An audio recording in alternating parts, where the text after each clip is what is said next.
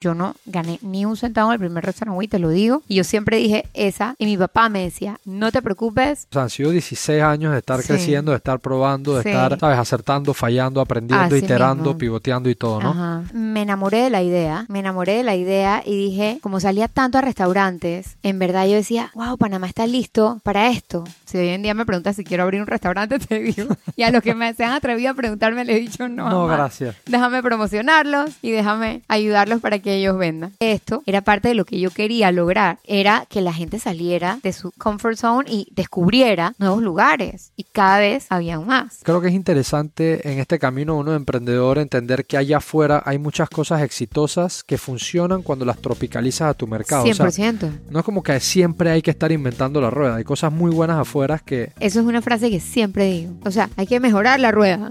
Ajá. ¿Me ajá, explico? ajá. A veces que no hay que inventar la rueda. Hay cosas pasando que, que eso no eso no estaba pasando en Panamá. Claro, no no ha había, llegado a tu mercado. no había, cuando yo empecé con el restaurant Wii, no había nada, o sea, nadie estaba promoviendo la escena gastronómica de Panamá. ¿Qué tal familia? Y bienvenidos nuevamente a Personal Upgrade Academy, el podcast semanal donde tengo el privilegio de sentarme con mentes brillantes latinoamericanas para conocer sus historias y las herramientas que han utilizado para alcanzar el éxito personal y profesional.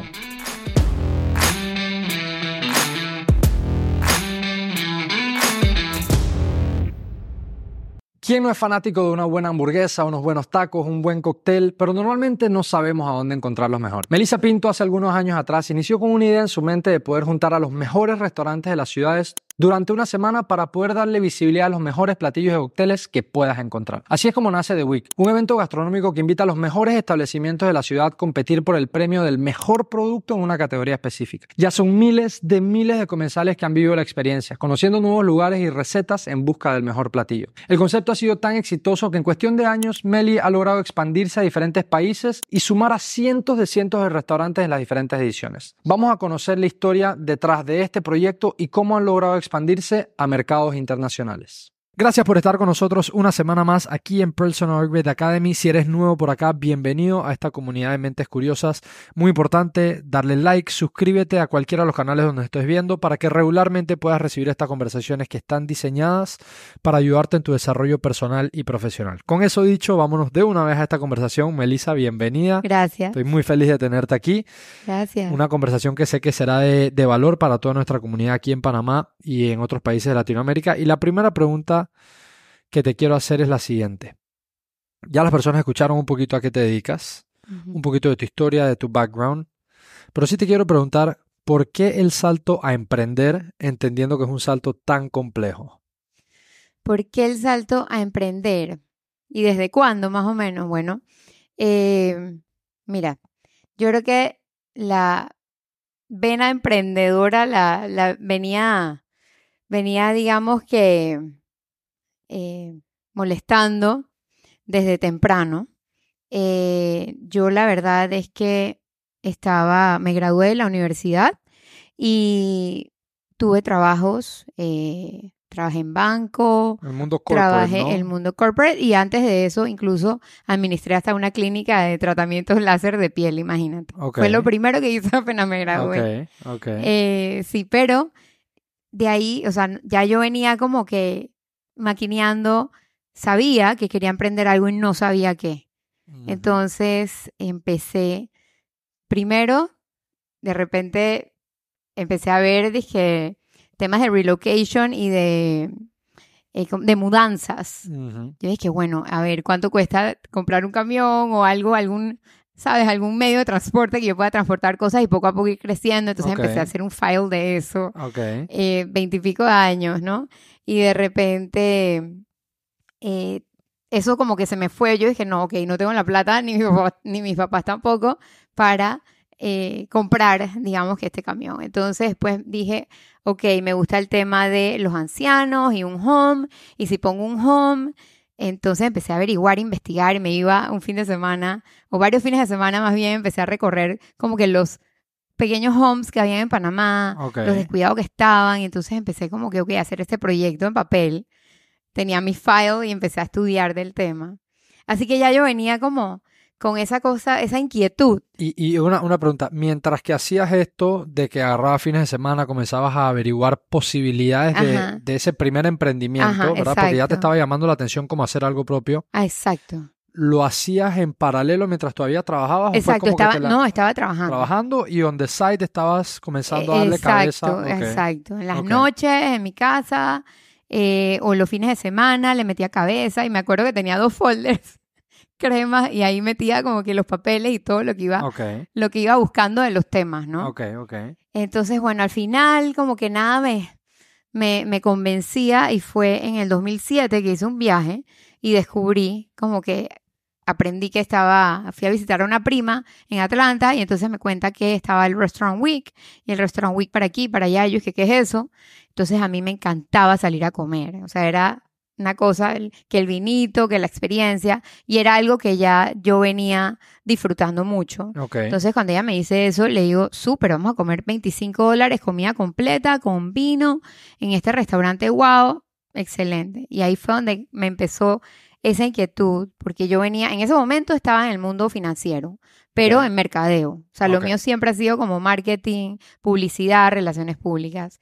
Y entonces, cuando regreso a Panamá de ese viaje, empiezo a 2007 buscar. dijiste, ¿no? 2007. 2007, ok. Empiezo, eso fue a mediados, en agosto de 2007, y empiezo activamente a buscar, como desde agosto a octubre, empiezo buscando en internet toda la información y empiezo con un cuaderno, agarro un cuaderno y empiezo a escribir todo.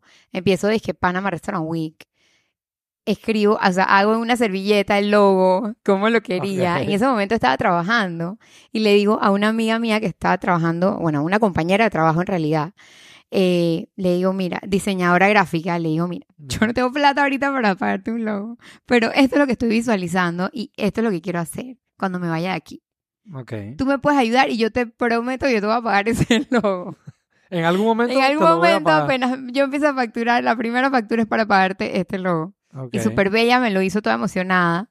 En ese momento, o sea, me atreví, pero, y en diciembre ya yo no estaba en ese trabajo. O sea, en diciembre Cuestión salí de meses. o De sea, meses, de meses yo empecé en noviembre, me acuerdo clarito, empecé a visitar a los restaurantes. Hice mi lista de restaurantes y cuáles eran los chefs del momento, ¿verdad? Y a ujú. quiénes tenía que atacar primero, la lista de posibles patrocinadores. Y empecé como a investigar, me metía en los websites de los Restaurant Week que estaban en el mundo. Lo que estaban dando ya de este concepto de Restaurant Week. Exactamente. Entonces, ¿de qué se trataba? ¿Cuándo empezaron? en cómo, ¿Cómo era la mecánica? Y ya yo venía en el banco, en los bancos, viendo, ya había manejado en dos bancos en los que había estado los temas de patrocinio. Siempre a mí era la primera que me llegaban las propuestas de patrocinio de diferentes empresas Y o de- proyectos. y proyectos claro. y festivales y cosas. O sea que yo en verdad ya, ya ahí era como mi primer taste de en cómo, o sea, cómo funcionaba ese mundo de pedir patrocinios, de los beneficios, de, o sea, ya yo, ese era mi día a día. Decir que no a patrocinio o decir que sí. Claro. Y estar metida en hacer eventos. Hacía muchos eventos, estaba metida siempre en este mundo de lo que era mercado de publicidad y relaciones públicas en, en esas áreas de, de los bancos. Entonces sí, sí, para, ya yo tenía como esa experiencia del otro lado del cliente. Claro, claro. O sea Así que para ahí sí fue que empecé a desarrollar cómo era, o sea, cómo iba a ser este Panama Restaurant Week. Claro, entonces, o- ojo que, que te preguntaba esto porque quería entender tu punto de vista en esa transición corporate emprendimiento, que creo que es lo más natural. Muchas personas, Sí. algunos comienzan a emprender recién salido de la universidad o cuando están todavía en la escuela y como que son emprendedores por toda su vida, pero creo que el mayor porcentaje de personas agarra un tipo de background expertise en ese lado corporate y tiene esa voz que tú decías como que algo me está llamando, algo me está, al- algo me está incitando a buscar algo más allá afuera y eventualmente hacen ese salto. Siguiente pregunta es, em, al hacer ese salto, obviamente ese salto viene acompañado de un sinfín de challenges y desafíos a través de los años, ¿no? Exacto. Pero el primer challenge que me gustaría hablar es, obviamente al principio todo parece muy incierto y, y uno entra en esa figura de ser un solopreneur. No es que tienes un equipo desde el principio y te toca hacer, ponerte Te mil y un hacer de todo. Claro, te toca ponerte mil y un sombreros. Sí. Si tuvieras que echar el cassette para atrás, a ese 2007 cuando comenzaste a tocar puertas y demás, ¿qué crees que fueron cosas que te ayudaron como a comenzar a mover esa visión que tenías hacia adelante? Porque al principio estaba todo en tu cabeza, no existía Exacto. un Panama Week, no existía, o sea, Exacto. entonces, como que, ¿qué crees que fueron esas buenas cosas que tú hiciste para comenzar a mover hacia adelante esta idea? Primero era como el, el creer, o sea, el creer y confiar. Yo creo que me enamoré de la idea, me enamoré de la idea y dije, como salía tanto a restaurantes, en verdad yo decía, wow, Panamá está listo para esto. Siempre me gustó el mundo de la gastronomía. O sea, yo, a ver, te cuento un poquito más para atrás, o sea, en la universidad. eh, yo, bueno, trabajé en cocina des- desde dishwasher, Ah, imagínate. ¿en serio? en serio Ah, wow, eso no sabía. dishwasher, trabajé eh, haciendo emparedados en la universidad, en la cafetería, eh, sirviendo comida. O sea, de verdad que yo creo que todo eso trabajé en un restaurante en mi universidad, o sea, cerca de mi universidad Ok. en Estados Unidos. Ok. Eh, ¿Qué más? Hice catering, o sea, también fui mesera para servicios de cosas de eventos de catering importantes del Country Club, que era como parte de la universidad. Ok. Eh, entonces, como que siempre me encantaba ese tema del servicio, de la, que- relacionado a la comida. Es más, cuando estaba en la U, siempre decía que me gustaría tener un negocio de catering. O sea, imagínate tú, ya yo venía como con esa, había algo ahí. había que- algo ahí, ya yo sabía que me gustaba ese mundo. Pero claro, después, si hoy en día me preguntas si quiero abrir un restaurante, te digo. Y a los que me se han atrevido a preguntarme, les he dicho no. No, gracias. Déjame promocionarlos y déjame ayudarlos para que ellos vendan. Así que eh, eso, eso yo creo que por ahí, por ahí ya venía yo con ese mundo de, pero sí, yo creo que se me fue la idea.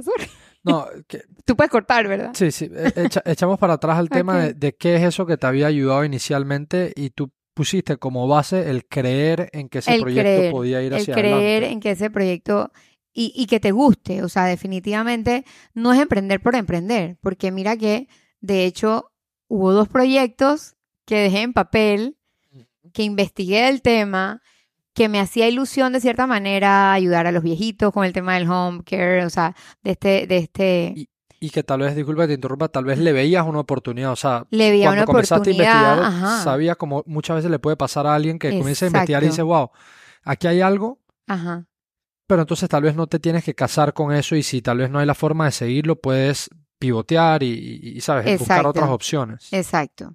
Entonces, yo creo que definitivamente es como en que encontrar eso que te apasione tanto, que creas tanto en ese proyecto y ya de ahí todo fue fluyendo. O sea, eh, yo creo que los obstáculos siempre uno va a encontrar ex- excusas y obstáculos. Siempre los hay. El miedo siempre está ahí. Yo todavía tengo miedo. O sea, acabamos de, de- de emprender el Burger Week Costa Rica y te digo, o sea, temblaba. Yo temblaba, no dormía. O sea, siempre va a existir ese factor de, de, de miedito, de "Oh, en qué me estoy metiendo.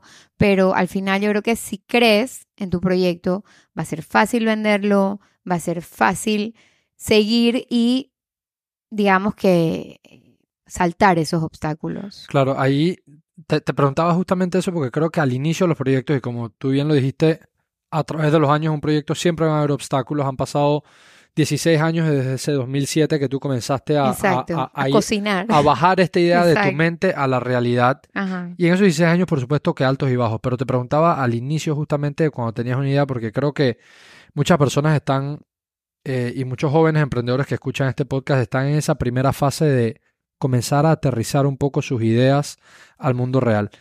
Eh, y me gustaría volver a hacerte una pregunta sobre esos inicios. Cuando tú vas con una idea, no tienes algo que se llama social proof. O sea, no habías hecho ya una versión con la cual puedas, sabes, llegar a mostrar, y eso nos pasa a todos. Siempre hay alguien que te da esa primera oportunidad y Siempre. siempre hay alguien también que te da ese primer no. Ah, sí. ¿Cómo tú manejaste esos, esas cerradas de puertas hasta que alguien te dio una oportunidad? Mira, la verdad es que yo creía tanto, tanto en el proyecto, que yo salí, o sea, yo, yo creo que el factor sinceridad, honestidad y decirle, yo llegaba, literal, pedía las citas con los chefs del momento, eh, estos señores, o sea, seniors para mí en ese momento, y, y, que eran la eminencia con el tema gastronómico aquí en Panamá, el señor Tamburelli, el señor Rafael Sinilo, Pedro Mazoliver, que en paz descanse, eh, Willy Diegelman, o sea, esos eran los cuatro que yo tenía visto, bueno, vamos a ver, estos son los cuatro que yo tengo que convencer y todos los Y otros, el resto se monta. ajá, Ok, o sea, van a seguir. Entonces, eh, yo creo que nunca se me va a olvidar esas cuatro primeras citas eh, que tuve porque yo les dije, o sea, vengo del mundo de banco, sé de publicidad de mercadeo, o sea, es ser honesto. Es decir, mira, yo no he hecho esto antes, es la primera vez que se va a hacer, necesito su voto de confianza. O sea, yo no les voy a quedar mal, yo voy a hacer esto así, así, así, y yo me estoy comprometiendo en estos beneficios y yo los voy a cumplir. Y de hecho, te puedo contar que en mi primer Restaurant Week, mm, eh, un patrocinador súper grande que tenía cerrado Se cayó. dos semanas antes del lanzamiento, estaba cerrado, o sea, estaban su agencia de publicidad haciendo artes y todo lo demás, y de la nada dije, no, ya siempre no. No te creo. Y yo casi me muero porque obviamente en ese entonces era súper duro cerrar un patrocinio y, esa, allá, y esa sea. iba a ser mi inversión inicial para pagar la publicidad, para pagar la- los compromisos. Mira, yo lloré lágrimas de sangre y fui donde mis papás dije, bueno, y mis papás fueron mis primeros inversionistas Wow, y me apoyaron porque todo menos quedarles mal claro. con el compromiso a esos señores. Yo no gané ni un centavo en el primer restaurante, te lo digo. Y yo siempre dije esa, y mi papá me decía, no te preocupes, es una inversión, tú estás invirtiendo y le fue tan bien a los restaurantes, que eso fue en marzo de 2008, Ok. imagínate, le fue tan bien a los o sea, lo armaste restaurantes, bien rápido, ajá, ¿verdad? O sea, súper rápido, para haberlo hecho de cero. Claro. Y es que lo que pasa es que yo pongo una fecha y eso hay que cumplir. Entonces, marzo de 2008, fui con todo, o sea, pude haber dicho o aplazado, y dije, se me cayó, vamos a esperar. No, yo dije, bueno, esto va porque va. Y bueno, mis inversionistas creyeron en mí también. y en septiembre, los mismos restaurantes me pidieron volverlo a hacer. Y en septiembre de ese mismo año hice una segunda versión, lo cual yo en verdad, digo, un poco de, de falta de experiencia también, que empieza este negocio es de que, ajá, y ahora, ¿Qué sigue? ajá, y ahora qué sigue, es como que, ajá, hiciste uno, pero yo creo que la misma empezaron a demandar dije, no, esto estuvo buenísimo, vamos a hacer otro, ¿cuándo lo vas a hacer de nuevo? Y yo dije, ok, creo que sí, que si voy a seguir en esto, creo que tengo que facturar algo más este año. Entonces, fue, fue Una- eso. Es, eh, volviendo a la pregunta que me hiciste, es definitivamente ese confiar en ti, confiar en, en el producto o servicio que quieres ofrecer y yo creo que ser honesto, ser honesto con lo que estás ofreciendo, creer, o sea, también deliver, o sea, entregar lo que estás prometiendo. Claro. Creo que eso, eso es la clave de, de todo, ¿no? Me- Saber que lo puedes entregar y no comprometerte a algo que tú desde el principio sabes, dije, "Mm, no creo, o sea, Claro, me, me- me gu- me gusta eso como, como una buena enseñanza para las personas que están en, ese, en, esos primeros pasos, porque al Mm. final alguien te tiene que dar ese voto de confianza inicialmente, Sí. porque no tienes ese social proof. Exacto. Pero como a ti en tu, en tu historia, la persona que te da el voto de confianza, tú tienes que mover mar y tierra y cielo, lo que tengas que hacer para entregar Para con lo que te comprometiste. Exacto. Y como tú dices, si eso significa perder un poquito de plata o no hacer plata en tu primera edición que soñabas con y le has trabajado y le has metido sudor, claro, claro. pues te toca porque, porque como te dijeron tus papás, estás invirtiendo en un proyecto en el cual tú crees a largo plazo. Así mismo. Eh, y te quería preguntar solo, solo para entender, ¿cómo fue ese, ese, ese primer, no, no fue ni Burger Week, ni Taco Week, ni nada, lo que conocemos fue simplemente Restaurant Week, o sea, era, Panama Restaurant Week. Ok, Ajá. y, y era un, un tour gastronómico, me imagino, que Era, tenías es- diferentes... o sea, todos los restaurantes participantes tenían un prefix meal, o sea, una, un, un menú de entrada, plato principal y postre y una bebida ya, con un precio fijo, ok. pero obviamente con, con descuento, ¿no? O sea, con, un Sí, con, con con una su promoción, su digamos, pero tú promoción, sabías que podías llegar. Pero, ajá. a Y en ese momento no, no hablábamos, yo creo que no hablaba de, de platos creativos ni lo que vino más adelante, sino que era como que tus platos bestsellers del de tu menú regular, tú los pones en un mejor precio y haces una combinación para que la gente pueda escoger entre varias opciones ya, y tienes como que este meal durante esta semana o dos semanas, lo tienes ahí para que la gente pueda probar tu restaurante y puedan ir a varios a degustar a ver qué tienes y se rota ese público que le gusta salir a comer. Y, y la gente pues obviamente va pasando la voz, ¿no? Esa está pasando esto y, así comienza el efecto. Exacto. Ok, entonces, que, que de hecho yo no sabía, yo no sabía la fecha y me ha gustado conocerlo porque claramente entonces eh, The Week tiene una historia, o sea, han sido 16 años de estar Sí. creciendo, de estar probando, de Sí. estar, ¿sabes? Acertando, fallando, aprendiendo, Así iterando, mismo. pivoteando y todo, ¿no? Ajá. Otra pregunta que te quería hacer en, en tu experiencia como emprendedora, comenzar un proyecto que nuevamente, y lo digo, nace en tu cabeza y comienza a materializarse frente a tus ojos, es a medida que comienza a crecer The Week y comienzas a tener más restaurantes interesados, te comienza a ir, ir bien, la gente comienza a, a adquirir confianza en la marca, o sea, en, hey, lo que hace The Week es bueno, me gusta, la paso bien, disfruto, es buena comida, etcétera comienzas ya la necesidad, creo que es una de las primeras necesidades cuando alguien comienza a crecer su negocio, que es armar equipos. Exacto.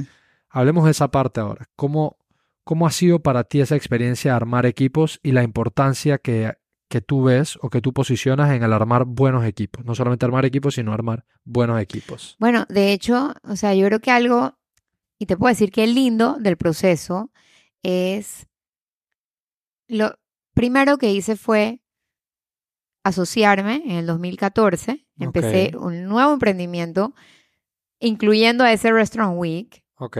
y empezaron los conjuntos de los weeks, con el que es mi socio hoy en día, Ajá. y yo creo que ese es, ese fue como que el primer equipo, porque hasta el 2014 fui sola, o sea, estuve sola y Ok. es más, tuve un año hasta de sabbatical, o sea, que no lo hice porque, ¿sabes? E- e- esos momentos que tú estás como que, uy, esas ines- esa inestabilidad, esos miedos y, y si dejo esto empezando una familia, o sea, entonces como que lo dejé hasta stand-by un año. Ok. Eh, es bueno saber eso porque no todo es, ¿sabes? Sí, no, no, no todo Sí, es hacia no, arriba. no eso- todo es hacia arriba, o sea, hay momentos de incertidumbre, hay momentos de decisiones que dices, ay, no sé, tengo miedo. Entonces, cuando tengo este partner, venía sola y cuando tengo este partner, entonces, claro, ya, ya tú te sientes como que, ah, no estoy sola, ¿verdad? Entonces, este socio empieza ya con nuevas ideas y con nuevas cosas, a traer cosas a la mesa. Ya yo venía, tenía engavetado hacer Spa Week, que era el otro que me interesaba hacer Ok. que lo había visto que lo hacían en New York y me encantaba el tema, obviamente. A quien no, entonces yo lo tenía ahí, pero era el miedo, ¿no? Era ese miedito. Llevaba como dos años con eso en la gaveta, literal. Así, O sea, esa- la idea estaba, eh, no, la o sea, referencia la presentación, todo, estaba todo. Y yo lo tenía ahí como que tengo miedo, ¿sabes? Es como que. Entonces, en ese, en ese lapso incluso tuve trabajos. O sea, tuve trabajos, eh, tiempo completo. Dejé, por eso te digo, dejé un rato el tema de, de- de emprender y fue cuando empiezo a armar este equipo con este socio que ya siento como que, ah, ok, espérate, mm, podemos hacer más weeks, porque yo no había pensado en eso. O sea, yo nada más como que me quedé ahí, Te habías quedado en, en, Me quedé en The Restaurant Week. tengo que ser sincera, yo me quedé como que Restaurant Week. Ok. Y el Spa Week me daba miedo hacerlo. O sea, imagínate, me explico, estamos hablando 29, 20, 30 años, más o menos, ok. 30 años. Y, y casi 5 o 6 años desde que lanzaste esa primera versión. O sea, ya habías tenido varios Es- años ya para había probarte. tenido, ajá, para- exacto. Tuve como dos años que hice el Restaurant Week dos veces al año, pero después era, dije, then what? Ajá, entonces era como que ese, dije, no, no, esto no me da suficiente, y empezando familia y, ¿sabes? Entonces es como que eh, ahí fue donde ya esta figura que me hablas de los equipos empieza ahí. Empiezo sola, dejo mi, dejo mi trabajo que tenía, renuncio Ok. nuevamente para volver como que al ruedo del emprendimiento, pero ya, ya, ya de la mano este socio que, que, que dice, vamos para adelante, vamos a hacer conjunto de Wix. Él venía con la idea del Burger Week. Yo ni lo había escuchado. Entonces, Y, y una pregunta. ¿Esa idea venía con la idea porque como tú en su momento había visto esa referencia o, o- o se le ocurrió como que vamos a segmentar? no, él, había visto la referencia. Ok, so- so- y, y disculpa Ajá. que, que te interrumpa un segundito. Lo digo porque creo que es interesante en este camino uno de emprendedor entender que allá afuera hay muchas cosas exitosas que funcionan cuando las tropicalizas a tu mercado. O sea, 100%. no es como que siempre hay que estar inventando la rueda. Hay cosas muy buenas afuera que... Eso es una frase que siempre digo. o sea, hay que mejorar la rueda. Ajá. ¿Me ajá, explico? ajá. A veces que no hay que inventar la rueda, hay cosas pasando que, que eso no, eso no estaba pasando en Panamá. Claro, no no había, ha llegado a tu mercado. no había, cuando yo empecé con el Restaurant Week, no había nada, o sea, nadie estaba promoviendo la escena gastronómica de Panamá. Ni una autoridad de turismo, ni ninguna empresa privada. Era simplemente sal a comer y Al que tú quieras. y había pues. gente como, te digo, en el ejemplo, yo siempre molestaba a mis papás. Eh, era como una religión ir a Fridays. Yo les decía, yo les decía, pero ¿por qué? O sea, si la misma plata, yo creo que lo puedes gastar el mismo dinero yéndote a otro restaurante, vamos a probar otras cosas. O sea, y siempre tuve como esa inquietud. Me gustaba el tema de, de- de la comida. Entonces, ellos cómodamente, era Tenían como su ritual, su claro. lugar, ya sabían lo que pedían, nunca pedían algo diferente en el menú. Y yo siempre los molestaba. Yo dije, o sea, pero lo que gastan aquí, se pueden gastar en otro lugar y conocer nuevos platos, nueva gastronomía, nuevos restaurantes, nuevos ambientes.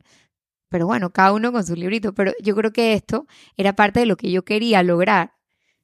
Era que la gente saliera de su comfort zone y descubriera nuevos lugares. Y cada vez había más. Que, y que vale la pena recalcar que en Panamá, en verdad, la oferta gastronómica es muy buena. o sea, hay- Muy buena. Hay muchos lugares y, Muy buena. y digo al nivel de muy buena que vas a otras ciudades importantes alrededor del mundo y no te es tan fácil conseguir tantos buenos lugares como... Te voy a decir que, honestamente, o sea, de, de lo que conozco y he podido ir a restaurantes en otros lugares, en otros países, Panamá Sí, no tiene nada que... Es una O locura, sea, es muy, muy buena eh, oferta. Tenemos aquí muy buenos chefs. Eh, no, no, no, o sea, no es por el gusto o por nada que, no, que están recibiendo premios y reconocimientos internacionales, porque hay buenos chefs, hay buena gastronomía, hay buenos cocineros. O sea que, en verdad, definitivamente ya estábamos como preparados para eso. Claro. Entonces, eh, bueno, Volviendo se, con la parte de lo Ajá. del Burger Week. Entonces, armas este, este, este nuevo equipo, que es como esta, esta segunda etapa Ajá. de, de The Que Week. el equipo éramos mi socio y yo. Claro, entonces, Ajá. pero ya, ya es importante porque a pesar, y- ya, y, claro, exacto, cuando ya es hablamos de equipos, sí, cuando hablamos de equipos, Sí. no, no es que comienzas con Sí, 15 sí, personas. Exacto. Es una persona que cree en la visión también y con quien puedes comenzar a rebotar ideas. Entonces, 100%. sale la idea de Burger Week, que creo que si no me equivoco ha de ser una de las, uno de los mejores weeks Es que el, ustedes sí, tienen. es ¿no? el, La exacto. gente ese ama es, y adora, eso es una es el- locura cuando es ese Burger es el Week. favorito. Ok, entonces es el- nace en 2014 esta idea de comenzar a trabajar ya weeks como... como un conjunto, Ok, eh, como un conjunto, ya estaba Restaurant Week, eh, él me decía Beer Week, porque él también había visto la, la referencia de beer, de burger, que eran las dos cosas que él había visto, entonces ya después, poco a poco, digamos, yo le decía, güey, güey, güey, vamos, vamos a introducir como uno por año, le decía yo, ¿no? Yo, yo en eso, eso era como más cautelosa, como que me daba miedo, boom, irme con el pocotón de Wix el primer año. Entonces yo le decía, mira, vamos a ir probando.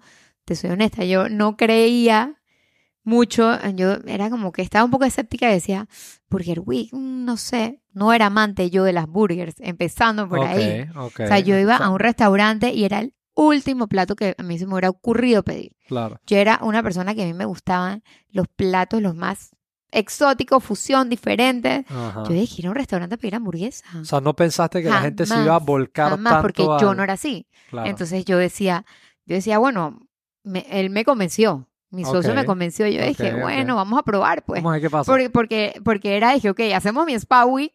Entonces, es como que cada uno tiene que ceder algo en- entre los socios. Y fue, o sea, fue, imagínate, me, me sorprendió Claro. y para bien. Y ha sido eh, una historia, yo le doy ese crédito siempre en cualquier entrevista a mi socio porque de verdad fue, lo trajo a la mesa y yo dije, ok, está bien, si hacemos mi spa week, hacemos el burger. Y mira, 2000, hasta dónde está, a dónde do- estamos hoy. 2014, ¿no? Comenzó 2014, primera edición de Burger primera Week. edición del Burger Week. Y se hizo también Spa Week, que probaste el proyecto que tenías. Es más, fue el primer evento que hicimos, fue Spa Week y luego. Burger. Ok. Ajá. Eso, eso también, obviamente, al, En la nueva empresa que creamos. claro, que, es, que es The Week, ¿no? Donde, Exacto. donde tienen organizado ahora las diferentes semanas. Exacto, los programas Week. Algo, algo interesante para entender es que tenías The Restaurant. The Restaurant Ajá, Week, ¿no? ajá. Y primero fue una vez al año, ese primer año te pidieron otra, hiciste dos veces al año y así fuiste y generalmente hacías dos veces al año. Pero dos veces al año pues tienes mucho tiempo para prepararte porque hay casi Sí, que era seis marzo y meses. Ajá, exacto, más o menos. Cuando comienzas a, a pensar en meter más weeks, obviamente el tiempo para la preparación de cada evento Siempre. comienza a achicarse. Exacto. Tienes que comenzar a correr más. Eso tal vez era una de las cosas que, que, que te preocupaba. O sea, creo que al meter más El tiempo cosas en- de, de venta, de ejecución, de Exacto. producción, de, de ya, ya estamos, o sea, el durante, el antes, el después, todo. O sea, todo se comienza a mezclar y al, meter- y al tener más cosas en, en el plato, creo que es natural que uno comienza como emprendedora, o sea, a estar emocionado porque obviamente hay más proyectos andando, pero a la vez estar preocupado porque, Sí. porque tienes Sí, casi que una de mis cosas... preocupaciones siempre es como que no, no saturar, no, eh, sabes, no, digamos que no, primero que quede el tiempo para ejecutar bien las cosas. O sea, me gusta que si lo vamos a hacer, sea lo mejor, que quede súper bien. Entonces me preocupaba como que si hacemos, si hacemos varios eventos al año, eh, que vaya a ser, eh, que vayan a, a, digamos que a estar como muy pegados el uno al otro, ¿no? Hoy, día en, en The Week, hoy día si echamos para atrás el eh, para adelante el tiempo y nos ponemos en el 2023, ¿cuántos eventos de The Week? O sea, comenzamos en dos eventos al año, que era The Week, Ajá.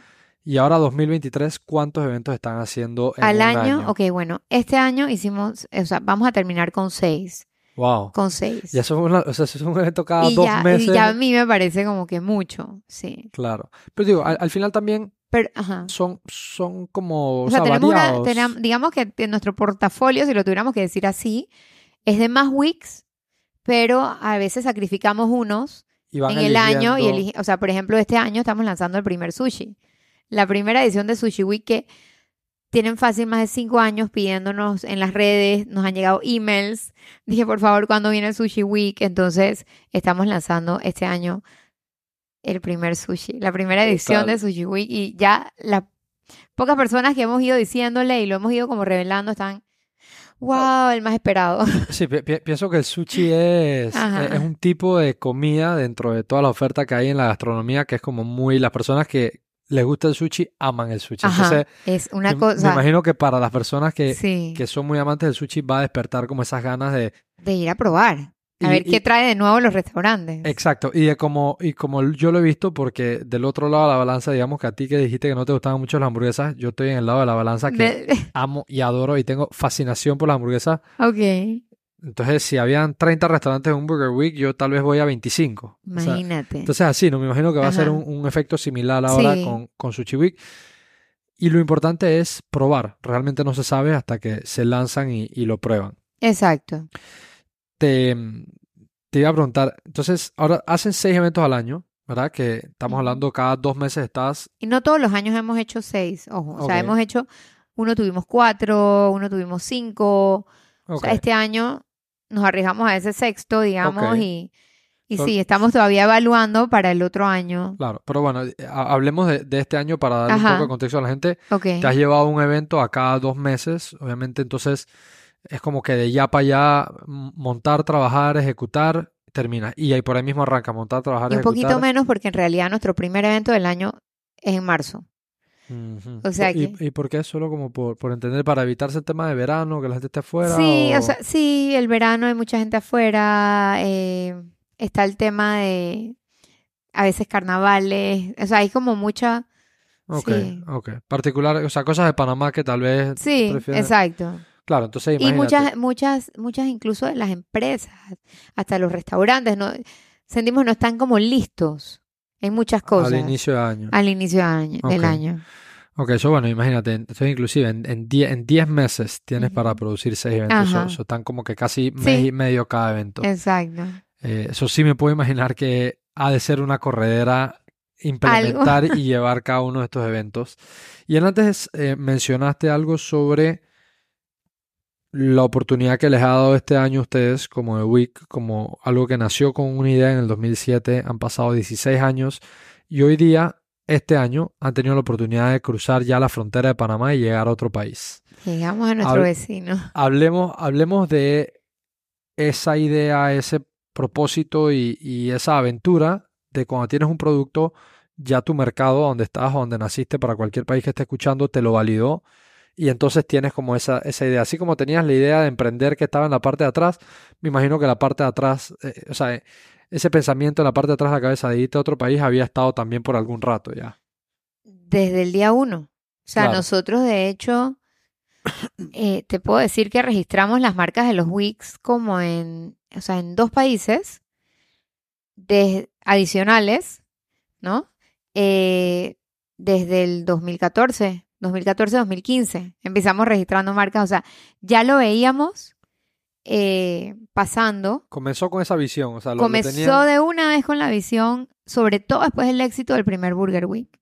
Mm, Ya empezamos, no, esto vamos a, o sea, con, con esa mente en que vamos a llevarlo a, por lo menos a Costa Rica y a Colombia. Claro. Entonces, ¿qué pasa? Que ahí sí viene mi, mi miedo y donde yo empiezo a aguantar un poco y digo, espérate, espérate, espérate, aquí estamos todavía, yo, o sea, es algo muy personal, no, no para todo el mundo funciona igual, pero yo quería ver crecer y, y que lo que estábamos implementando acá, porque el Burger Week que hacemos aquí no necesariamente es igual a lo que hacen en Estados Unidos. Claro. Eh, y nosotros lo hemos bien tropicalizado y, y trabajado fórmulas y viendo y le hemos ido ya dando como que esta, esta identidad eh, que no creo que es igualita en ningún otro lugar del Sí, mundo. por, por eso dije el tema de tropicalizar. O sea, tú tienes que 100%. entender que hay cosas allá afuera que pueden ser muy buenas ideas, Ajá. las puedes traer a tu país, pero es tu trabajo entonces. No inventaste la rueda, pero ahora ajustarla para que camine en tu- Exacto. en tu ambiente. tu- Exacto, ya, y fueron muchas sesiones de brainstorming y, y que empezó de una manera y se fue transformando y fue agarrando como una vida y una, un- digamos que una personalidad, o sea, una personalidad y una dinámica. Cada week tiene la suya. eh, y bueno, aquí definitivamente me da mucho miedo ese tema de, ay, me fue bien el primer año, voy como, al- vamos de una vez a Costa Rica, a Colombia, a conquistar por todos lados, cuando aquí todavía estábamos ajustando. ¿sabes? Mm. Midiendo, viendo qué estamos haciendo bien, qué estamos haciendo mal. O sea, para mí era como que no, vamos a ver, o sea, que todo esté funcionando bien, que aprender, porque todos los años aprendemos lecciones nuevas. No te puedo explicar, y yo creo que pasa en todos los negocios. Uno está en constante aprendiendo, aprendizaje, aprendizaje eh, de todo, de, de los do's, de los don'ts, de que por aquí sí me voy, por acá no, que, que hay que ajustar, las reglas del juego, sobre todo el tema de las reglas del juego. Y, Claro. y yo creo que para poder implementar eso en otro país, es más, de hecho, nosotros ya con 10 ediciones de Burger Week hicimos la primera en Costa Rica y te puedo decir que eso es otro mundo. Es nuestro país vecino, pero es otro mundo. Es O sea, si- otra sientes que se- mentalidad. Sientes que se comportó diferente, que... Sí, o sea, es, es, es ir viendo, o sea, los, los restauradores allá tienen no necesariamente la misma mentalidad idéntica o, o sus formas de trabajar o, o qué están dispuestos a hacer o no. No es igual al 100% que acá. Entonces, Claro. todo eso toca ir viendo, midiendo. Ya con esta primera experiencia, gracias a Dios, no fue bien, pero ya tenemos ya el librito, ya empezamos el manual, dije, ok, esto hay que ajustarlo allá, esto no va a funcionar, esto sí va a funcionar y Claro, y vas creando ahora en, en esta próxima etapa de, de ir por otro país un librito específico para ese mercado. Porque a pesar de que somos latinos y son mercados muy similares, sí tienen sus particularidades exacto. y más cuando comienzas a ver los países de Centroamérica que son al final, dentro de todo, países chiquitos, pero muchas fronteras. Entonces cada uno es similar, pero a la vez distinto y tiene sus propias reglas de juego. Exacto. Eso, eso es algo que creo que ha sido muy común en las experiencias de emprendedores que se han centrado en el mercado eh, latino. De hecho, bueno, lo hablábamos previo a, a- a este episodio que preguntaste por el chico de... Bueno, tú mencionaste Netflix y yo te dije que había sido el otro, Ricky Ajá, Cuellar, que es el de ajá, Hugo. Y él exacto. tuvo la experiencia de levantar un startup en Centroamérica y él hablaba de que, que al final son países, eso que dije, son países chicos, pero cuando pones la frontera hay pequeñitas cosas que cambian entre el uno y el otro que no lo terminan haciendo como si estuvieses Es que en Estados Unidos, pues que es como muy similar. lo que pasa, lo que pasa es que hasta el tema de las tributaciones. O sea, es Todo ese increíble. tipo de temas. O sea, es increíble los permisos. O sea, detalles que tú piensas que no van a afectar la mecánica de tu negocio o, o lo que vayas a ofrecer, lo impacta.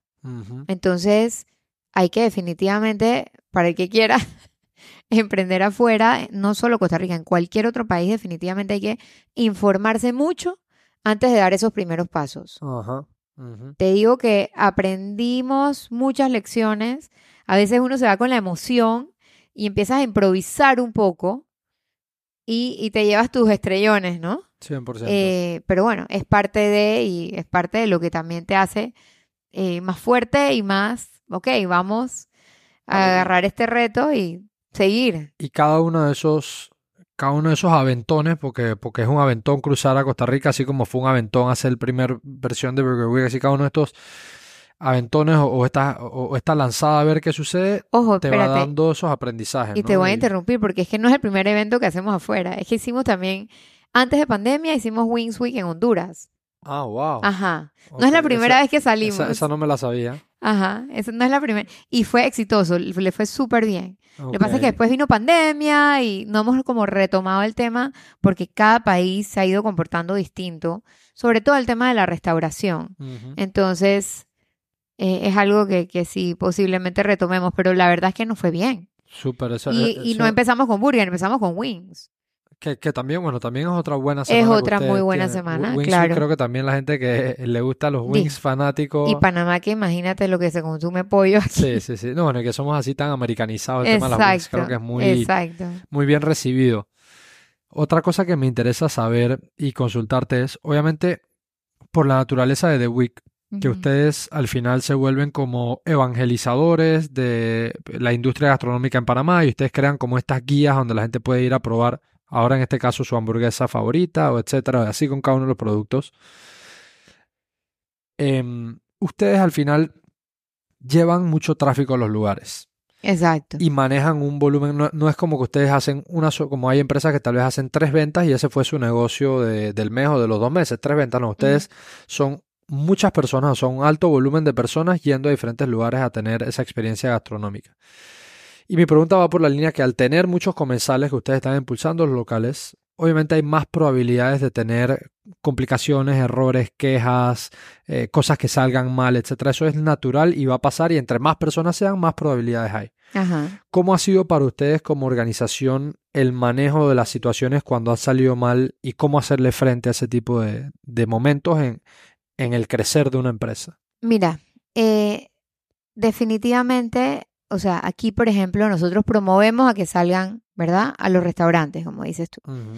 Y hay cosas que se salen de nuestras manos. O sea, nosotros somos la ventana o la plataforma eh, para que este grupo de personas y de fanáticos de, de digamos que de los Wix eh, y de los diferentes Wix temáticos eh, salgan y, y descubran estos lugares eh, y salgan a comer, pero nosotros no nos podemos hacer, ¿sabes? Como que responsables de, de lo que esté entregando, digamos, el, el restaurante, en este caso, nuestro cliente. O sea, nosotros aquí tenemos varios clientes. Tenemos el patrocinador, tenemos el restaurante y tenemos el cliente comensal, que es el público, el cliente final. Correcto. Entonces, nosotros lo que hemos hecho y hemos ido aprendiendo con los años es tratar de que cada una de las partes, sobre todo el tema de los restaurantes, tengan bien claras las reglas del juego. Y esto yo se lo, se lo repito siempre a mi equipo cuando vamos a afiliar a un restaurante. O sea, lo importante que es que tengan la información completa, las recomendaciones, muchas recomendaciones, mantener la calidad. Si usted está, le tomamos una foto a su hamburguesa y es de esta manera, por favor procuren de entregar lo que estamos promocionando. Claro. No ir cambiando y si va a hacer cambios, comunicar por Para- X o Y. Para porque, poder ajustar ustedes. porque te claro. digo algo, hay una, por ejemplo, en un Burger Week, es más, pasó ahorita en pizza. O sea, pizza triplicó las ventas del año pasado. Ok. Y fue, o sea, se, se quedaban sin los ingredientes, las, los pizzerías, se quedaban las hamburguesas también. Imagínate tú, hay, hay filas afuera de los restaurantes, Ajá, que esto es lo ajá. bonito de esto, porque tienes la demanda, pero también te causa problemas, Claro. quejas, las personas que se están peleando por una silla en tu restaurante. Obviamente, quedamos nosotros salpicados de esas incomodidades del público. Pero bueno, nosotros yo creo que en el tiempo cada vez le añadimos más páginas de, reglas del juego a los restaurantes porque sí queremos que obviamente el público tenga la mejor experiencia. Claro. Sabemos, sabemos que no es fácil cuando tienes tanta demanda y tienes tanto público queriendo probar tu producto, no siempre va a salir idéntico. Claro. O sea, yo creo que también aquí el público, hay un tema de, de educarlos también y que entiendan que hay que tener algo de tolerancia. No estoy disculpando a restaurantes que hayan cometido X o Y, pero sí hemos tenido situaciones en que un restaurante, digamos que por el rush y por estar lleno y por tener estas largas filas, al final una de esas rotaciones, una mesa, no le cayó, digamos, la, la hamburguesa como Dios manda, o bien, o correctamente, o como la estamos anunciando, pero yo creo que es importante que el restaurante, cómo maneja la situación, Claro. que diga, me equivoqué, consíguenos a este cliente, porque a veces somos como intermediarios, porque obviamente vienen a nuestras páginas, a nuestro sitio web, a, nuestros, a nuestras redes, y, y- y ahí pues es donde se desahogan, y nosotros siempre tratamos de llevar esa información al restaurante y ser como el mediador y, y tratar de que eh, ellos hagan los correctivos y asuman si fue o no responsabilidad de ellos, que asuman y que pidan la disculpa o, o ver cómo se le da una mejor experiencia después. eh, ¿Cómo digamos, al- mediar ahí esa, Exacto. esa situación? Y lo decía, Sí. y me, me gustó eso que dijiste de que han ido con la experiencia agregando más reglas del juego, que al final Sí. se podría sentir, y creo que hay veces que uno podría percibirlo como que, wow, como dicen en buen panameño, qué ganas de joder o qué tantas cosas, pero, pero justamente esas reglas que ustedes han aprendido en su experiencia es lo que te va a permitir que si las acatas, todo vaya a fluir. todo vaya a fluir y todo el mundo esté contento. Claro, todo vaya, todo, Todo el mundo todo vaya a fluir mucho mejor y que la experiencia al, al final termine siendo óptima, ¿no? Que, que eso repercute porque, digamos ahora, Pizza Week es relativamente nuevo, que, que ha de tener tres años. Pizza Week. Era la quinta edición. Quinta edición, ok. qui- Sí. Quinta edición. Bueno, sí, no, no, no, no tan, bueno, 2018 por ahí Ajá, versus 2014. Digamos que ajá. Burger Week le puede llevar casi el doble Sí, de la sí, edad, sí, ¿no? sí. Entonces, Es el hermano mayor. eh, o, o cuál es algún week que sea de los nuevos? Es que tienen Cocktail Week. eh, Eh, creo que Taco es más reciente. ta- ok. Taco Entonces- tal vez es otro de los recientes que también le fue, también duplicó ventas este año ok, a- a- a- y le fue súper. A, a lo que quería llegar es que a medida que ustedes van agregando productos nuevos, si bien es cierto muchas reglas pueden ser similares para la ejecución, cada producto va a ser distinto al otro. Sí, Entonces, hay cosas que si una persona le va bien en Burger Week y sale un week nuevo, van a confiar, aunque no conozcan tanto ese week nuevo, van a confiar porque en Burger Week fue una experiencia placentera. Entonces, esos pequeños esfuerzos colectivos de las Sí. tres partes que dijiste, sí, del cliente en ser eh, empático tal vez y entender porque sí, ¿qué restaurante está acostumbrado a sacar 250 hamburguesas en una noche? Mm, mm, O sea, no, no es, no es o así. más. Sí, o, o más, o 300 o 400. Ajá. Lo sé porque nosotros estuvimos ahí, eh, participamos el año pasado en, el año pasado, sí, el año pasado, o este año, en Burger Week. Creo que fue este año. Este año. Sí, este año. En este año en Burger Week y Ajá. era una locura en la cocina. Cuando yo entraba a veces a la cocina y me asomaba, eso era, yo me, asomaba y salía corriendo porque no es habitual. Entonces, Sí. obviamente van a pasar como, cosas como tú dices, pero creo que está en, en esa comunicación continua el poder ir mejorando esa experiencia. Exacto. Entonces, eh, otra de las cosas que también quiero, quiero aprender en este recorrido de ustedes es, ¿les ha pasado, como podría pasar, y quiero conocer, conocer tu punto de vista, que alguna idea, producto, eh, sabes, visión que tenían para algún tipo de week, lo sacas, lo pruebas, te das cuenta que no funciona o que no da el resultado que querían y les toca entonces echarlo para atrás, como Te puedo Y- decir con nombre y apellido. y esto lo pregunto por el hecho de que uno como emprendedor a veces tiene que saber la diferencia entre enamorarse de un producto ¿Y cuándo de dejarlo la- ir o, O cuándo? del problema que estás solucionando y a quién estás atendiendo, pues esa diferencia ahí. Exacto. Te puedo decir, eh, nos pasó con Beer, Ok. con Beer Week. Digo, el evento quedó hermoso. eh, pienso que fue muy bueno, pero desde el punto de vista de todo lo, todos los weeks, sea burger o sea beer o, o el que sea, requieren la misma logística prácticamente. A diferencia de burger, que obviamente estamos hablando de ochenta y pico de restaurantes participantes, y si le sumas las sucursales de muchos, son 120 puntos de venta. Una locura. O sea, casi 120 puntos de venta. Entonces, es, es una logística mayor, ese sí, pero en lo que es promoción y, y muchas de las, de las cosas, todos requieren casi lo mismo, Ok. el mismo esfuerzo, budgets parecidos. Entonces, en Beer, digamos que no encontramos en su momento como que la fórmula de que fuera rentable, por un lado, Ok. y justo el año que lo hicimos, ahorita se me escapa si fue el 2015, 2016, eh, habían muchos eventos de cervezas. Como que estaba booming el tema de cervezas artesanales, y de Ok. eventos y festivales de cerveza. Entonces fue como que, ok, ok, ok, vamos a ir a recalcular.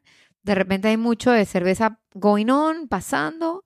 Vamos a dejarlo ahí como stand-by. Ok. Y como hemos ido sacando otros, y, no- y nos faltan semanas en el año para hacer weeks, entonces lo, lo hemos dejado como ahí. Yo no, nunca he pensado que nunca más lo vamos a volver a hacer, ni a retomar, pero eh, porque pienso que, que fue chévere. Tuvimos un calendario de experiencias, de cervezas, talleres, o sea, fue la verdad bien lindo. A mí me encantó, me encantó y puedo decirte que en su momento eh, fue hasta uno de mis favoritos de, de cómo se ejecutó todo y, y, y cómo el público reaccionó. Claro, pero, pero no se, no se casaron con la idea de que tenían que hacerlo funcionar sí o sí. Sí, Como, no. como a veces, a veces uno falla en esa parte como líder de una organización o como emprendedor de que dices, tengo que hacer que funcione porque sí. Sí, bueno, mira lo que ha pasado un poquito y, y, y les soy bien franca con el tema de Restaurant Week. O sea. Restaurant Week, que en realidad es el, digamos que el, el que inspira a todos los otros weeks, Ajá. fue perdiendo un poquito ese, o sea, cuando yo hacía Restaurant Week hace unos años que no había ningún otro week, tengo, te puedo decir, arriba de Piano Bar, que estaba Eurasia, yo no sé si llegaste a ir más pequeño a Eurasia, O sea, ¿No? que- ¿Te suena? No, no, no, No, no recuerdo, llegaste pero a sí- ir, pero sí, bueno, era uno de los fine dining restaurants más importantes en Panamá. Ok. Filas, un lunes, primer día de Restaurant Week, un lunes, filas. Me llama la dueña que no quería participar y la convencí. Melissa, esto no lo puedo creer, tengo fila afuera, no sé qué hacer, gracias, gracias, gracias, porque ella se había estado como un poquito quedando atrás Ok. el- el- en ese momento del restaurante ok. y estaban como todos estos nuevos restaurantes de fine dining eh, saliendo a la escena gastronómica. Eh, y entonces en su momento fue un super week. O sea, la gente salía a probar, a hacer su tasting, ¿no? De los restaurantes participantes y fue exitosísimo. Pero estamos en un mundo de constante evolución y cambios y, y que el, eh, también tu público empieza a cambiar. Entonces llega Burger y empiezan ya los, los weeks temáticos a robarse el show A tener más, sí, protagonismo. en- protagonismo y dice la gente, no, bueno, es que ya ahora estamos segmentados. Están, aquí están los amantes de los pizza lovers, están los amantes de la pizza, están los amantes de la hamburguesa, están los amantes de los tacos, están los comelones que aman todo, pero van a todos los weeks. Entonces ya como que el restaurant, esa fórmula del Restaurant Week la hemos ido, lo hemos ido haciendo temático también. El año pasado eh, le hicimos, lo hicimos con un, un homenaje a la comida de Panamá y a la, la comida típica. Fue súper lindo. Pero obviamente, cuando tienes un Burger Week que hace un boom. ¿verdad? Entonces ya se pierde como un poquito y no tiene el mismo efecto. Claro. Entonces ya, ese es uno que a veces sacamos, estamos empezando a sacar como un año sí, un año no, y ponemos y probamos otros, Claro. y decimos, ok, vamos a probar sushi para ver que el público está pidiéndolo, no les hemos hecho caso, porque seguimos, seguíamos empeñados en que viviera también Restaurant Week, entonces, ¿sabes qué? Ok, vamos a O sea, eso, eso son decisiones que, que hay que tomar, digo, es mi bebé y Claro. obviamente a mí me cuesta, es algo, es algo para mí Sí, es- es- importante. Es, con lo que nació todo. Ah, es todo con lo este que nacen todos los demás. Ajá, Y es difícil, es difícil cuando dije, no, este año no lo vamos a hacer. ¿Ves? Entonces, y el año pasado lo sacamos en noviembre, homenaje a la patria, homenaje a la gastronomía panameña. Los restaurantes, te digo, los que participaron se sacaron unos platos. No, se ponen hiper creativos en, en Y, todos los o tipos sea, diferentes de. Aluciné, aluciné. Yo dije, wow, qué lindo, o sea, me encantó.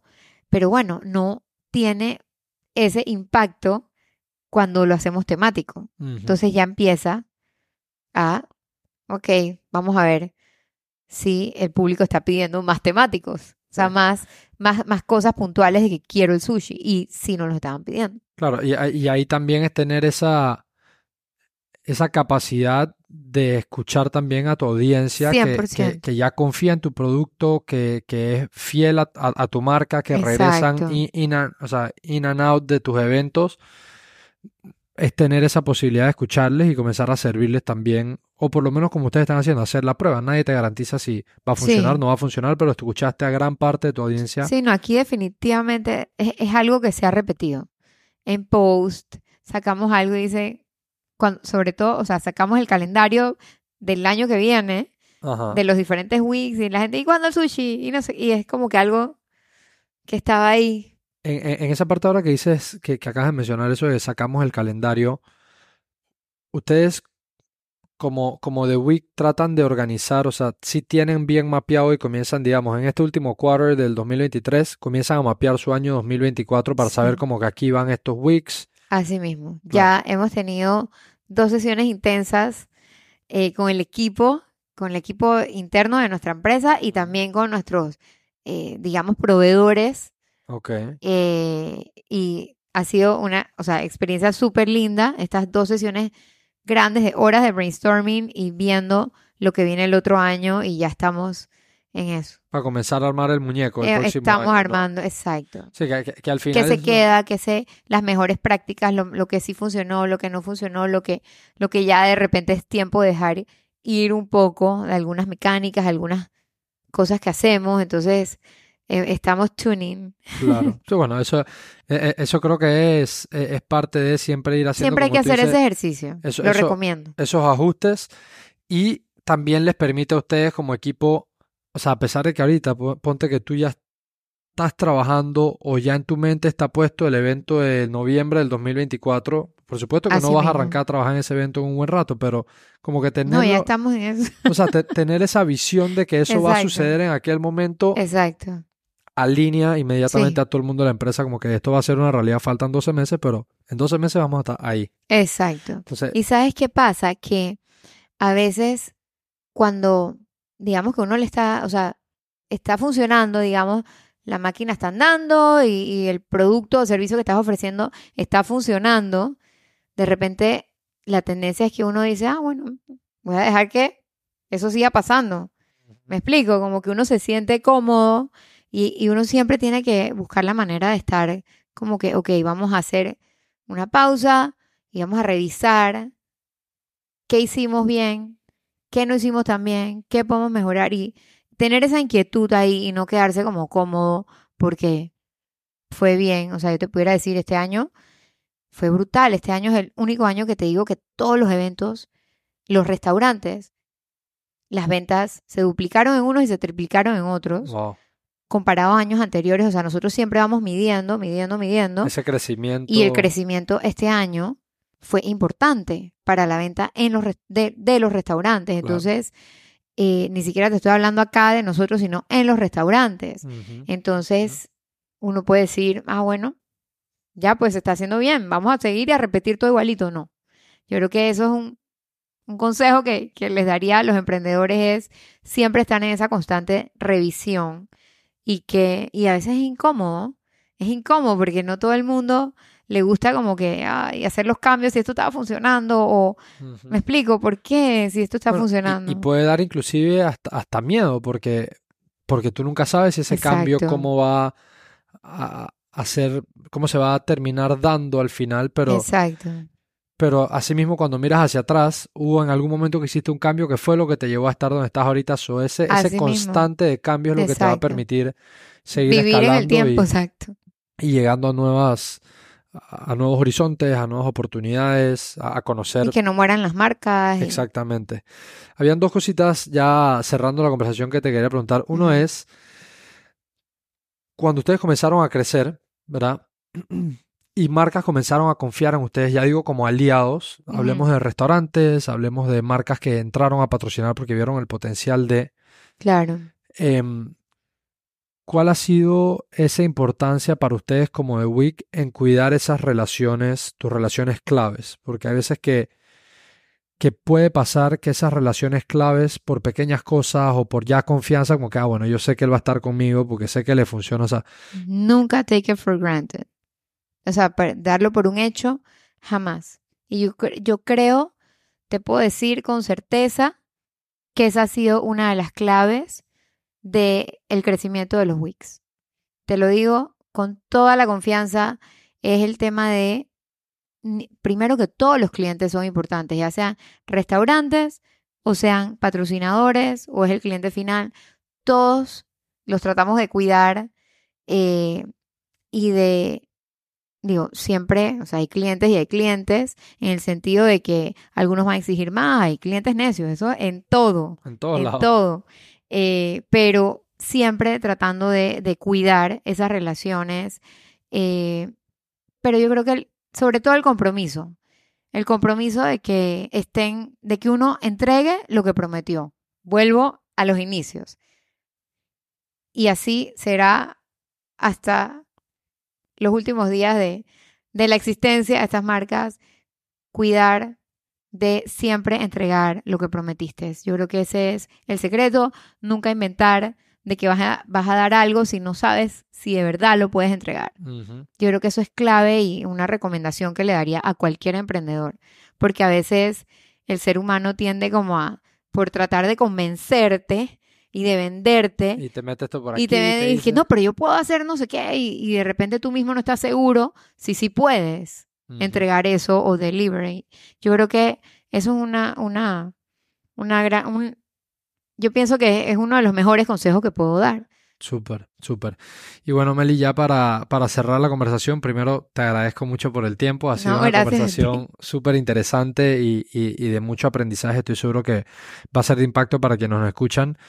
Y voy a cerrar con una pregunta que es una pregunta que hago siempre al final de los episodios. Es una pregunta hipotética, una pregunta ya un poco más personal. Ok. Y es la siguiente. Todos, como emprendedores, como personas, profesionales, a nivel personal, etcétera, tenemos momentos buenos, momentos malos, hartos, bajos, aciertos, errores, fracasos, de todo un poco, ¿no? Pero de alguna forma y por esa naturaleza resiliente que tenemos como humanos, logramos superar las cosas y llenos aquí conversando Exacto. a pesar de todos los altos y los bajos. Sin Así- embargo, Ajá. A todos nos hubiese caído muy bien que en esos momentos de mucha incertidumbre, en esos momentos donde las cosas se ponen difíciles, poder habernos apoyado en la sabiduría que nos dan esas experiencias vividas. Entonces la pregunta es la siguiente. Si hoy día Meli pudiese viajar atrás al pasado con todo lo que conoce, con tus experiencias y con, con la. Meli que estoy hablando hoy, día, y encontrarse con esa Meli más joven en un momento de mucha incertidumbre Ajá. y dejarle un consejo a esa Meli más joven, ¿qué le diría? ¿Qué le diría? Las mayores lecciones, yo creo que están en todo el tema eh, de los temas de, digamos, financieros, en los temas, eh, o en los, te lo voy a poner así, yo creo que, porque no quiero hablar de mí, sino más bien como, como dar el consejo de, en lo que tú menos conoces, como que informarte, improvisar lo menos posible, informarte de todo. Estás abriendo una empresa, en qué consiste, cuáles son tus responsabilidades como empresa desde que abres una sociedad, cuáles son esas responsabilidades que tú tienes, ¿verdad? Con el, el tema fiscal, con el, los temas legales, con el municipio, o sea, como que esas cositas, porque te puedo, me puedo sentar aquí a contarte cosas que, que hubiera deseado saber, pero que de repente uno, por falta de experiencia, pienso, es más, ahora mismo tú ves organizaciones como, o sea, el tema, bueno, gubernamentales, ¿no? Como AMPIME, eh, y ves eh, el mismo tema, bueno, está tu plataforma, pero que en esos tiempos no existía. Entonces, una persona como yo, en esos momentos, era como que, uy, ¿dónde empiezo? O sea, ¿por dónde empiezo? Quiero hacer esto. ¿Y a quién le pregunto? Ujú. Me explico, es como, y de repente tú empiezas ahí como a improvisar y empiezas a caminar, o sea, estás gateando y empiezas a caminar porque, pero nadie te está diciendo cómo hacerlo mejor o por dónde no ir para no estrellarte. Entonces, gracias a Dios, creo que hay todas esas plataformas y más bien, ¿qué le diría a la gente joven o la, bueno, no joven, hay personas eh, de más de 40 años, de 60 años, o sea, tú puedes emprender a cualquier edad y eso soy fiel creyente de eso. Así que 100%. iba a empezar a decir joven, pero en verdad me retrocedo un poquito y digo, no. Cualquiera persona de cualquier edad, si tú quieres emprender, trata de hacerlo de la mejor manera, o sea, o lo menos improvisado y utilizar y buscar estos recursos que hay hoy en día porque hay por todas partes este tipo de plataformas, estar informados. Eh, yo creo que el gobierno, o sea, en, en ese caso, y, ojo, no, no soy de ningún partido ni nada, sino que sí he visto, me ha tocado ver como un AMPIME o como hay, hay tantas plataformas que están como Panamá ofreciendo. Emprende. Panamá Emprende, exacto. En Ciudad del Saber veo que también hacen muchas, eh, muchas cosas y eventos. Entonces yo, y organizaciones, yo creo que formar parte de estos grupos es muy enriquecedor. En ese momento, te digo, cuando empecé sola en esto, en 2007, era, yo creo que no, no sé si había ninguna de estas organizaciones, ahora que lo pienso. Entonces yo creo que en Panamá, no sé en otros países, pero en Panamá creo que tenemos un buen ecosistema, digamos, eh, que están dando y hay de dónde agarrarse y apoyarse y conseguir información para estrellarse lo menos posible. Claro. O sea, buscar esos recursos que están allá afuera, Exacto. irte informando mientras Sí. a, la, a la vez que estás dando esos primeros pasos, ¿no? Exacto. Y creo que hay, he visto buena voluntad de, de empresarios, de personas que ya han pasado por esto, como te digo, o en- ya sea en organizaciones o, o en diferentes plataformas que están interesados en ver a otras personas emprender correctamente y surgir. ¿No? Increíble, increíble. Bueno, Meli, te agradezco nuevamente, te agradezco el espacio, te agradezco la No, el conversa, espacio yo te lo agradezco. te agradezco el tiempo compartido Ajá. aquí, la energía. A todas las personas que nos están viendo y que nos están escuchando, este fue un episodio más de Personal Grade Academy. Gracias. Como ya saben, todos los lunes sale un episodio nuevo. Hasta aquí llegamos y nos vemos en la próxima. Bless.